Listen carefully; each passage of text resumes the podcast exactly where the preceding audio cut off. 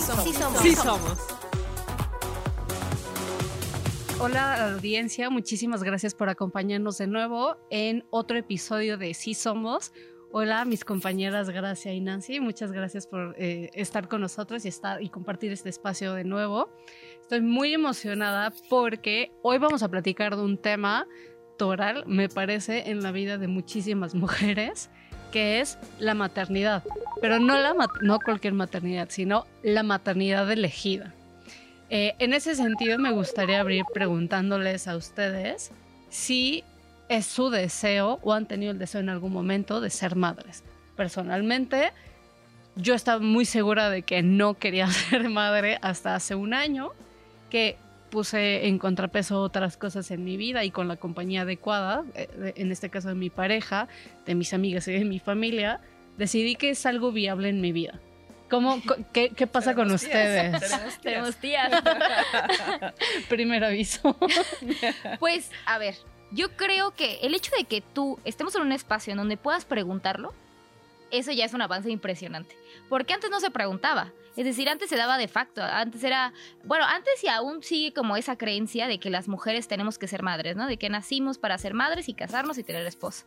Pero yo creo que el tema de decir la maternidad será deseada o no será como uno de los grandes lemas feministas y como una de las grandes luchas que impulsamos desde los feminismos, pues nos ha ayudado a abrir eh, pues todos estos cuestionamientos de quiero ser madre, no quiero, qué implica, cómo, ¿no? Y que también eh, existen diversos tipos de maternidades, no únicamente tiene que ser una maternidad eh, parir, valga pues, la redundancia, desde hace mucho tiempo, ¿no? Pero también puede ser una maternidad por adopción. Hace un rato decíamos, bueno, ¿alguna de nosotras tiene hijas? Y decíamos, no, pero tengo perros, no, pero tengo gatos, ¿no? O no, pero pues este... Que nos van a odiar por decir Y que nos van a odiar. papás e hijos. No y no, no estamos comparando, pero también lo decíamos. Pero sí es una forma de cuidados. Eh, de cuidados y que aparte son familias diversas también. Inclusive el hecho de que tú estés con tu pareja, hombre, mujer, persona no binaria, eso ya es una, familia, ¿no? Y el hecho de que no quieras parir, eso no te hace pues ser menos mujer, ¿no? Que creo que también existe mucho ese mito. Pero pues no sé, ahora sí que platícanos tú un poquito más de esa experiencia, de, de si te lo has cuestionado, si no, o qué pasa con esa maternidad deseada. Claro. No, a ver, es un tema súper interesante porque en efecto, en lo personal les voy a contar cómo ha sido mi decisión de vida. Yo tengo 41 años y desde los 20 sabía que no era como mi finalidad en la vida pensé en algún momento que eso podría modificarse, como ha sido el caso, pero la verdad es que yo estoy muy entregada a mi proyecto personal de vida, que no necesariamente implica. Y lo que he decidido a estas alturas es que si en algún momento el deseo de ser madre se activa, lo voy a hacer por adopción. Y coincido contigo, hay muchas maneras de maternar. Y eso implica con la familia, con las amigas, con la pareja misma y con contigo. Otras niñas, ¿no? Claro, sí, claro, de comunidad. Tiene que ver, exacto. Y bueno, siempre hay alguien que cuidar y como lo sabemos también, el trabajo del cuidado pues siempre se carga en las mujeres. Pero regresando al tema de las, de las maternidades elegidas, yo creo que sí es muy importante plantearte para qué quieres ser madre. Y sé que suena bien racional, ¿no? Pero sí es una, es una pregunta que debemos hacernos. En el caso de mi abuelita, ella tuvo ocho hijos dudo que se haya siquiera cuestionado si quería tener ocho. Claro. Si quería tener uno, porque era una imposición. Desde mi perspectiva, es una responsabilidad muy grande que también viene acompañada de mucho amor y que está acompañada de... A ver, mis amigas que tienen amigas, eh, que tienen, perdón, hijas o hijos, les ha cambiado la vida para bien de muchas maneras. Sí, sí, sí. Porque te desarrollas distinto, pero también les ha cambiado la vida en términos profesionales, y personales, hay, costos. Y creo que eso es algo de lo que deberíamos abordar acá también. O sea, desmitificar esta figura del, maternaje romántico, de que a partir de que tienes un hijo todo es amor, todo es belleza, la vida se vuelve plena, es exactamente igual que el amor romántico que hemos hablado en otros episodios, porque no es así. Implica un costo económico, costo social y costo laboral.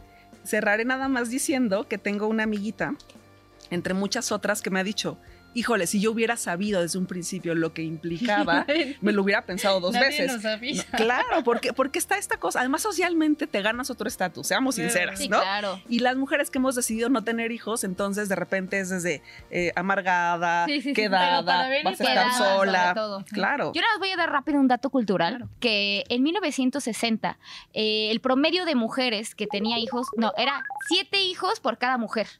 En 1960 era ese como el, el lema de lo que tenían que hacer las mujeres. Lo dijiste, tu abuelita tuvo ocho hijos, mi abuela tuvo doce hijos. O sea, y ya después mi, mi abuela Mujeres más cercana, plenas. exacto, mi- ese fue mi bisabuela y mi abuela tuvo cinco hijos. Y ya después, pues para reducir el nivel de, de natalidad, pues eh, existieron programas de gobierno para poder, porque ya éramos muchos, ¿no? Sí. Y no es La por algo- familia pequeña la- vive mejor. Exactamente, la familia Los pequeña vive 70. mejor, porque creo que a partir de eso se fueron generando pues ya muchísimas más políticas públicas hasta llegar al aborto, que yo creo que es un tema que vamos a tratar un poquito más adelante, pero creo que esos datos culturales son súper importantes. Porque ponen en contexto cómo, o sea, cuál ha sido nuestro, o sea, como parte de nuestra generación, veintitantos, treinta y tantos, cuarenta y tantos, cuál ha sido nuestra aproximación con la maternidad. E- En mi caso, a mí me da muchísima risa que tengo, ten- bueno, no, esto no es de risa, pero tengo la, es que una segunda parte sí, pero tengo la fortuna de haber podido platicar todavía, con- sí, y sigo platicando de esto con mi abuela materna. Eh, tuvo ocho hijos, nueve, eh, falleció uno, son ocho hijos que, que cae- porque además también hablemos de eso, ¿no? Esto, esos índices de nacimientos venía atrás con un alto índice también de, mortalidad. de De mortalidad, mortalidad, sí. ¿no? Para, para mamás y para hijas. Qué duro. Entonces, eh, mi abuela en este caso, por ejemplo, perdió uno de sus bebés y, y siendo súper sincera, o sea, obviamente ya sabes, soy esa sobrina incómoda que dice, sí, el aborto para todos. y entonces, no es lo mismo esas conversaciones hace 20 años Claro. que, que ahora cuando las sostengo con mi abuela, que pues obviamente había una confrontación abierta, pero ahora ella tiene la apertura de contarme, la verdad es que yo no quería ocho hijos. Pues sí. O sea, porque Sí, no. además ella se hizo cargo de, de, eh, de cuidar a todas, porque casi todas son mujeres, solo hay un hombre. Ella se hizo cargo y no siempre te- ella no trabajaba y de todos modos hizo lo que pudo para conseguir ese tipo de recursos. En el caso de mi abuela paterna, eh, también tuvo nueve, bueno, en este caso tuvo nueve hijos y, y las condiciones no fueron distintas. Claro. ¿sabes? De ella, sinceramente, no sé si quiso tenerlos a todos. Y no dudo que los amaran, ¿sabes? Y, demás, pero de verdad, voluntariamente querían tener esos ocho hijos. Imagínate el cansancio que implica Y todo, cocinar. la- y, y Y la- solo ella, o porque sea, y la evidentemente era nada preocupación- más la mujer. Y la es que que preocupación de que no tenía Si esos hoy no para desayuné, hacerlo. ah, no comí. Pero, por ejemplo, o sea, pero en, en, en otro, o sea, lo que mencionabas precisamente de que nadie te avisa, eh, esto es lo que me da risa, mi mamá que probablemente está viendo este programa, este, siempre la tosigo con- en este momento de mi vida en el que yo digo abiertamente, ya tengo los recursos necesarios emocionales y sociales y Para todo lo que conlleva para decir, ok, sí podría, sí quiero, no sé cómo lo hagas, espero hacerlo bien, sí quiero. Y no hay día que no atosigue con mi mamá con preguntas de, ¿y, y la depresión postparto? ¿Y te duele? ¿Y el parto? Qué ¿Y bueno. los dolores? Qué bueno, y esto. sí, sí. Y mi mamá me dice, es que ya, ¿por qué solo te enfocas en lo malo? Y yo, No. es que nadie nos dice Hay que humanizar Sí. las maternidades. Exacto, Claro. para quitarle este manto de, este manto sacro que, que es un peso social insoportable para cualquier mamá, porque se vale a decir, ¿sabes qué? Hoy me duele, hoy no quiero, hoy estoy harta. Claro, Claro, hay que ser un poquito persona, hay que ser un poquito malas madres en el sentido de ser humanas y un piso de realidad. Hoy Claro. estoy cansada, hoy no estoy de buenas. Sí, totalmente. Aquí yo creo que eh, para poder decirle a la audiencia también que no significa que nosotras digamos, no, no sean mamás, ¿no? No, no. No, Porque las feministas tanto acompañamos abortos como acompañamos a las maternidades deseadas y elegidas. A través de cuidados A colectivos. través de los cuidados colectivos y a través también, exacto, de, de no, no es que eh, satanizamos a las maternidades, al contrario, tratamos de humanizarlas, humanizarlas para decir que las mujeres son personas y que también necesitan cuidados y que todo este lema de la maternidad será deseado o no será, viene también de la mano, porque ahorita hemos hablado mucho de, de las mujeres que deciden ser madres, pero ¿qué hay de las que deciden no serlo? Inclusive cuando está la posibilidad de serlo, de real, o sea, de decir estoy embarazada, ¿qué hago? O sea, ya no es un momento de, bueno, quiero tener hijos en cierto tiempo, tal, tal, tal, no, sino ya que existe la posibilidad. ¿Por qué? Porque ya hubo, este, pues, ya salió la prueba que es positiva, entonces ya tú ya puedes decidir en este momento, ¿no? Y que las feministas podemos decir, educación sexual para decidir. Era, es educación sexual para descubrir, anticonceptivos para disfrutar y aborto legal Ah, para no, sí. decidir. Porque antes existía, y esto me gustaría decirlo, eh, un lema que era aborto legal para no morir. Sin embargo, también surge todos estos, desde, el- desde la ultraderecha, desde todas estas personas que se oponen al aborto, de decir que el aborto, cuando no es legal, es sinónimo de muerte, ¿no? Es sinónimo de que pues las mujeres cuando abortamos morimos, cuando no es así. También tenemos que hablar de qué pasa con la mortalidad, digo, la, la mortalidad de las mujeres que paren. Eso también es muy alta. Porque, o sea, ya cuando ponemos en comparación todo lo que sucede, tanto con el aborto como con las mujeres que deciden ser madres, vienen consecuencias tanto buenas como malas. No necesariamente tienen que ser malas, porque cuando hablamos ya de la maternidad, bueno, decido ser madre, ¿qué viene? ¿Cómo voy a criar al, al hijo, hija, hije? ¿Con quién lo voy a hacer? ¿Lo voy a hacer sola? Eh, Pero no, ¿Qué fíjate cómo, cómo enunciamos estos cuestionamientos. No empezamos por decir cómo me voy a cuidar yo ah, claro. para Siempre poder pensamos en el hacer esto. O sea, tu cuerpo. Sí, es parte del estereotipo. Cuidar No, a los otros, sí. y, y- y con todos estos requerimientos que tiene un embarazo, que yo no lo he vivido, pero que escuchando a otras mujeres, Sí. leyendo y sabiendo lo mínimo que necesitamos estar enterados al respecto, es un proceso por demás demandante con el cuerpo de las mujeres y nunca ninguna he escuchado, incluid- o sea, incluida yo, decir, ¿qué necesito hacer para estar físicamente preparada para, para esto? Y ¿Y, cómo me voy a cuidar? ¿Y sí. qué voy a Claro. hacer? ¿No? Siempre es como, Claro. ¿cómo voy a tener el bebé bien? Sí. ¿Y, mi- y cómo voy a hacer que mantener esa llama con mi pareja? ¿Cómo lo voy a hacer para no, para no, que, para que no me despidan del trabajo? Para sí tener ese ascenso, para, híjole, y si ya nunca veo a mis amigos, ¿sabes? Pero no, todas estas preocupaciones, pero nunca está, nunca se enuncia primero, ¿cómo voy a estar bien yo? Claro. ¿No? Mental y físicamente. Totalmente. Y de ahí, eh, bueno, dos cosas muy importantes. Una es también a qué acuerdos llegas con tu pareja. Por eso este término de estamos embarazadas, embarazados, pues. claro. Porque va a implicar toda la parte de cuidado. Pero a mí me gustaría retomar esto que decías. eh, las maternidades elegidas son aquellas que nacen del deseo después de haberte un poco cuestionado, haber investigado y haber de alguna manera planteado dudas acerca de cómo lo vas a hacer. Pero regresando al, al otro tema, al de la interrupción del embarazo, es súper importante porque eh, en temas de salud, como lo mencionabas, que tú deseas interrumpir un embarazo no significa que no quieras tener Ah, hijos después claro. no significa que seas una mala persona. Y en términos de salud y mortalidad materna hay un dato precioso. A 16 años de que es legal en la Ciudad de México, podemos decir que hay muerte materna de cero por causal de aborto. Eso está increíble. Despenalizar el aborto, hacerlo seguro, accesible y legal, salva vidas de mujeres y sobre todo de las mujeres más pobres. Entonces, ahí sí, su porque es un argumento en efecto de eres mala madre, eres mala sí, de no persona, te quieres, vas a morir psicológicamente, claro, Ujú. y nada que ver. ¿Qué, ¿Qué hay más bello que poderse plantear las mujeres cómo quieren su vida, cuál es su proyecto y tener también mucha conciencia de qué quieren heredarle al mundo cuando tienen hijas o hijos? Creo Pero- que eso y es bello. también pensarlo con perspectiva de clase. Claro. Porque no Eso. solamente hablamos de la elección y hablamos Sí. de- desde nuestra posición en el que elegir es una posibilidad real y diaria. Porque cuando hablamos, o sea, e- entiendo esta parte de no criminalizar y no decir como aborto seguro, sinónimo de inseguro, sinónimo de muerte. No, y esto es, e- esto es como un replanteamiento de estos discursos que está encabezando, por ejemplo, aquí en México, GIRE, que es una organización que María, afortunadamente todo. y es fundamental este, a- aquí en, en- en el país para tener acceso a información y, y al aborto, eh, por lo menos aquí en, en- en México y en las entidades en las que afortunadamente ya está despenalizada, que cuando dicen es legalizar el aborto, no, es despenalizarlo. Ah, Porque totalmente. la gente no debería estar en la cárcel por tomar una decisión como esas.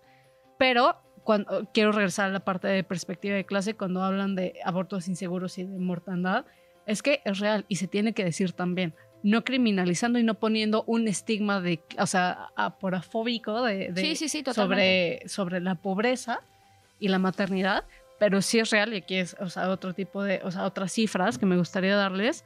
Las mujeres empobrecidas tienen más hijos que aquellas personas que tienen más, o sea, que aquellas mujeres y personas restantes que tienen más recursos económicos y que ocupan una posición socioeconómica más favorecida. Sí, claro, y tienen libertad de decidir. Y además, Claro. no solamente cuántos más, sino el momento de en su vida en que tienen los bebés.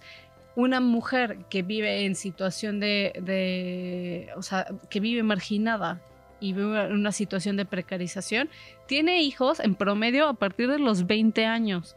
Y quienes no viven en esas condiciones y que están más favorecidos y más acomodados en este sistema, a partir de los 25. ¿Y qué implicaciones tiene que tengas hijos desde los 20 años, a diferencia de los 20 o a los 30?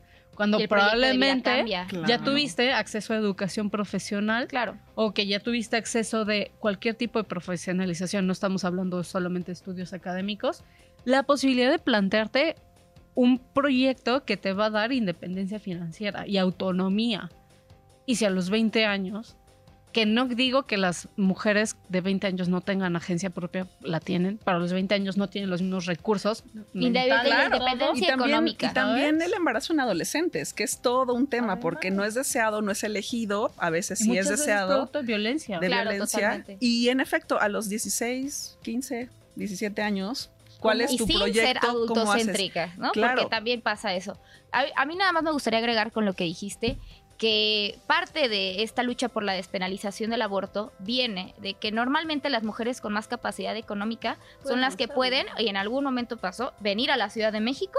¿Para qué? Para poder abortar. que solo era legal en Ciudad de México solo era- hasta Exacta- 2019 que Oaxaca empezó. con esta Con despenalización. avanzada, Ahorita sí. llevamos 12 estados ya con la despenalización, pero que se vuelve más accesible, ¿no? Y aparte se vuelve eh, accesible y se vuelve público, no necesariamente con los privados, porque también sucede eh, Sí, que, en los IMSS, estados... vayas al IMSS y puedas practicar Exactamente. Se democratiza la decisión de ser o no ser Y que madre y, ya no se te vuelve cuesta una la cuestión vida. de clase, exactamente, Claro, donde las mujeres claro. más pobres eh, abortan, pero por medio de... eh, En condiciones en seguras. condiciones inseguras que deberían de ser seguras, ¿no? Porque en sí mismo, pues ya sabemos que con la, con la decisión de la Corte el aborto es legal en todo el país. Aquí nada más se trata de que el Estado cree las capacidades para que las mujeres puedan abortar, tanto mujeres ricas como mujeres pobres. Claro. Obviamente sin caer en esa parte de que, la, de que las mujeres pobres no deciden, al contrario, las mujeres en situación de pobreza deciden y deben de tener toda la capacidad eh, económica, eh, de educación, de todo para que puedan decir si quiero o no quiero ser madre.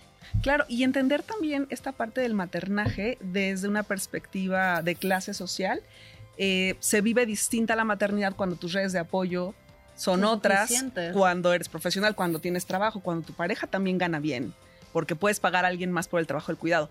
Y en ese sentido, ya habíamos abordado en otros episodios el trabajo de los cuidados. O sea, como iniciativa privada, como Estado y como sociedad, tenemos que abonar también a que el- los cuidados puedan ser colectivos, porque lo que no es justo también es que por clase social tú tengas que renunciar a tu proyecto de vida, tengas que quedarte en un estado precario Y aislarte. y aislarte. Claro, en cambio, ¿no? si tenemos estancias infantiles, centros de día y demás, las mujeres pueden, Pueden decidir. decidir. y pueden vivir una maternidad mucho más bonita para aquellas que deciden. Deseada y, y, otro- y otros esquemas es. laborales, ah, digo, a partir de- del trabajo, exactamente, con, con no horarios inflexibles, trabajo híbrido, demás. Y no solo Esos para quienes tienen están a la hijos, mano. claro, Exactamente, porque hay otro tipo de cuidar. dependientes. Es ¿no? correcto. En este sí. caso sí es la maternidad y creo que es fundamental hablar de cuidados cuando se habla de maternidad porque es toral en, Sí. en- en este proceso, pero no lo es todo. También se tiene que disfrutar, aprender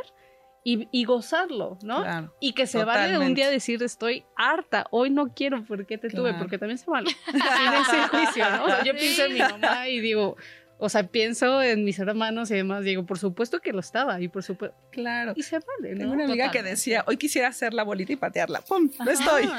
y bueno, te cansas y se vale, en efecto. Desmitificamos la la maternidad maternidad y humanicémosla. Exacto. también. Y bueno, muchísimas gracias chicas por compartirnos eh, sus experiencias. Muchísimas gracias a ustedes también que siguieron con nosotros. Nos gustaría muchísimo que siguieran comentando eh, sobre este tema y sobre otros que les gustaría que abordáramos en este espacio de Si Somos. Muchísimas gracias por acompañarnos y nos vemos en, las- en la siguiente emisión de Si Somos. Hasta luego. Bye. Seas la mujer que seas, seas madre o no lo seas, vive tu vida bien.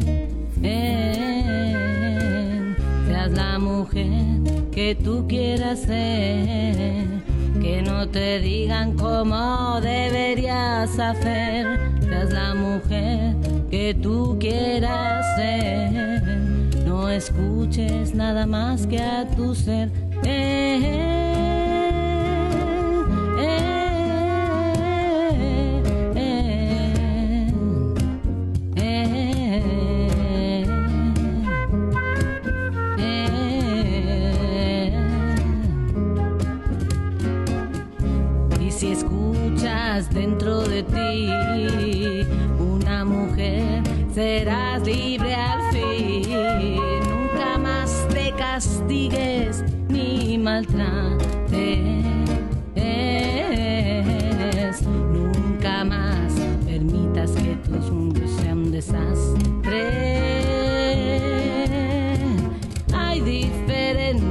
Caminos por recorrer.